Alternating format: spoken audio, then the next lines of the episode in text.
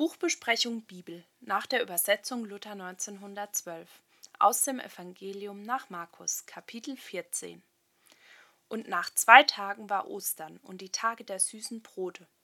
Und die hohen Priester und Schriftgelehrten suchten, wie sie ihn mit List griffen und töteten.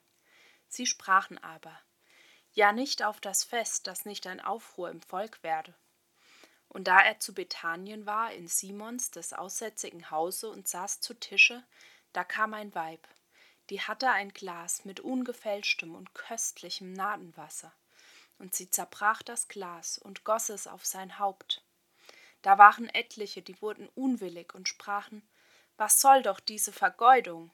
Man könnte das Wasser um mehr denn dreihundert Groschen verkauft haben und es den Armen geben.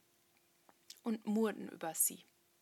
Jesus aber sprach, Lasst sie mit Frieden. Was bekümmert ihr sie? Sie hat ein gutes Werk an mir getan. Ihr habt alle Zeit Arme bei euch, und wenn ihr wollt, könnt ihr ihnen Gutes tun. Mich aber habt ihr nicht alle Zeit. Sie hat getan, was sie konnte. Sie ist zuvorgekommen, meinen Leib zu salben bei meinem Begräbnis.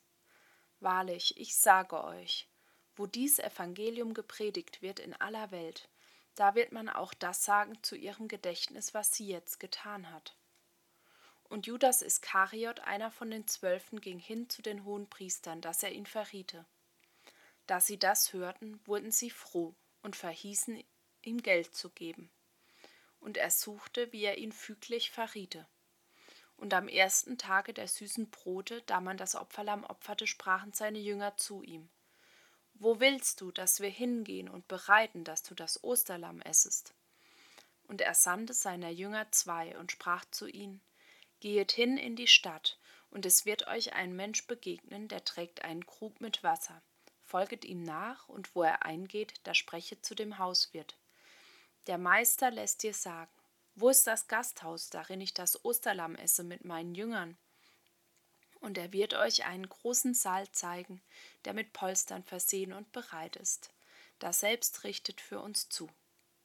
Und die Jünger gingen aus und kamen in die Stadt und fanden's, wie er ihnen gesagt hatte, und bereiteten das Osterlamm. Am Abend aber kam er mit den Zwölfen. Und als sie zu Tische saßen und aßen, sprach Jesus, Wahrlich, ich sage euch, einer unter euch, der mit mir isset, wird mich verraten. Und sie wurden traurig und sagten zu ihm einer nach dem andern, Bin ich's? Und der andere, Bin ich's? Er antwortete und sprach zu ihnen, einer aus den Zwölfen, der mit mir in die Schüssel taucht. Zwar des Menschensohn geht hin, wie von ihm geschrieben steht. Weh dem Menschen aber, durch welchen des Menschensohn verraten wird. Es wäre demselben Menschen besser, dass er nie geboren wäre. Und indem sie aßen, nahm Jesus das Brot, dankte und brach's und gab's ihnen und sprach: Nehmet, esset, das ist mein Leib. Und er nahm den Kelch, dankte und gab ihnen den, und sie tranken alle daraus. Und er sprach zu ihnen, Das ist mein Blut des neuen Testamentes, das für viele vergossen wird. Wahrlich, ich sage euch, dass ich hinfort nicht trinken werde vom Gewächs des Weinstocks bis auf den Tag, da ich's neu trinke in dem Reich Gottes. Und da sie den Lobgesang gesprochen hatten, gingen sie hinaus an den Ölberg. Und Jesus sprach zu ihnen, Ihr werdet euch in dieser Nacht alle an mir ärgern, denn es steht geschrieben, ich werde den Hirten schlagen, und die Schafe werden sich zerstreuen. Wenn ich aber auferstehe, will ich vor euch hingehen nach Galiläa. Petrus aber sagte zu ihm, Und wenn sie sich alle ärgerten, so wollte doch ich mich nicht ärgern. Und Jesus sprach zu ihm, Wahrlich, ich sage dir, heute in dieser Nacht, ehe denn der Hahn zweimal kräht, wirst du mich dreimal verleugnen. Er aber redete noch weiter. Ja, wenn ich mit dir auch sterben müsste, wollte ich dich doch nicht verleugnen. Desgleichen sagten sie alle. Und sie kamen zu einem Hofe mit Namen Gethsemane.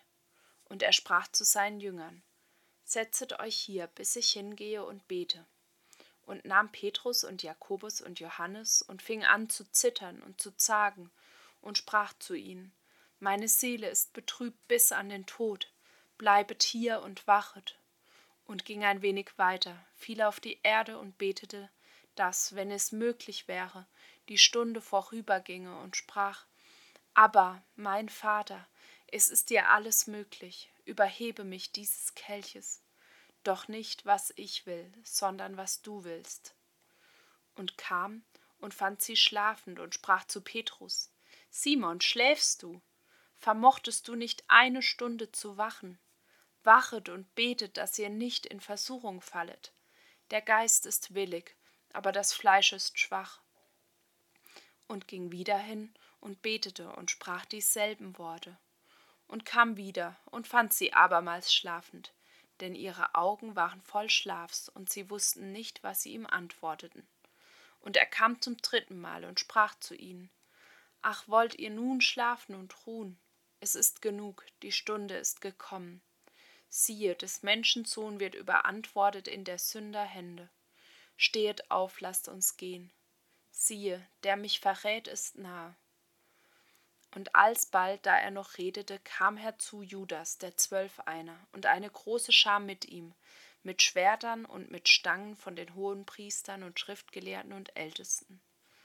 Und der Verräter hatte ihnen ein Zeichen gegeben und gesagt, welchen ich küssen werde, der ist's. Den greifet und führet ihn sicher. Und da er kam, trat er alsbald zu ihm und sprach zu ihm, Rabbi, Rabbi, und küsste ihn. Die aber legten ihre Hände an ihn und griffen ihn. Einer aber von denen, die dabei standen, zog sein Schwert aus und schlug des Hohenpriesters Knecht und hieb ihm ein Ohr ab. Und Jesus antwortete und sprach zu ihnen, Ihr seid ausgegangen wie zu einem Mörder mit Schwertern und Stangen, mich zu fangen. Ich bin täglich bei euch im Tempel gewesen und habe gelehrt, und ihr habt mich nicht gegriffen, aber auf dass die Schrift erfüllt werde. Und die Jünger verließen ihn alle und flohen. Und es war ein Jüngling, der folgte ihm nach, der war mit Leinwand bekleidet auf der bloßen Haut, und die Jünglinge griffen ihn. Er aber ließ die Leinwand fahren und floh bloß von ihnen. Und sie führten Jesus zu dem hohen Priester, dahin zusammengekommen waren alle hohen Priester und Ältesten und Schriftgelehrten. Petrus aber folgte ihm nach von ferne, bis hinein in des hohen Priesters Palast, und er war da und saß bei den Knechten und wärmte sich bei dem Licht. Aber die hohen Priester und der ganze Rat suchten Zeugnis wider Jesum, auf dass sie ihn zum Tode brächten und fanden nichts. Viele, gaben falsch Zeugnis wider ihn, aber ihr Zeugnis stimmte nicht überein. Und etliche standen auf und gaben falsch Zeugnis wider ihn und sprachen, wir haben gehört, dass er sagte, ich will den Tempel, der mit Händen gemacht ist, abbrechen und in drei Tagen einen andern bauen, der nicht mit Händen gemacht sei. Aber ihr Zeugnis stimmte noch nicht überein. Und der Hohenpriester stand auf, trat mitten unter sie und fragte Jesum und sprach: Antwortest du nichts zu dem, was diese wider dich zeugen? Er aber schwieg still und antwortete nichts.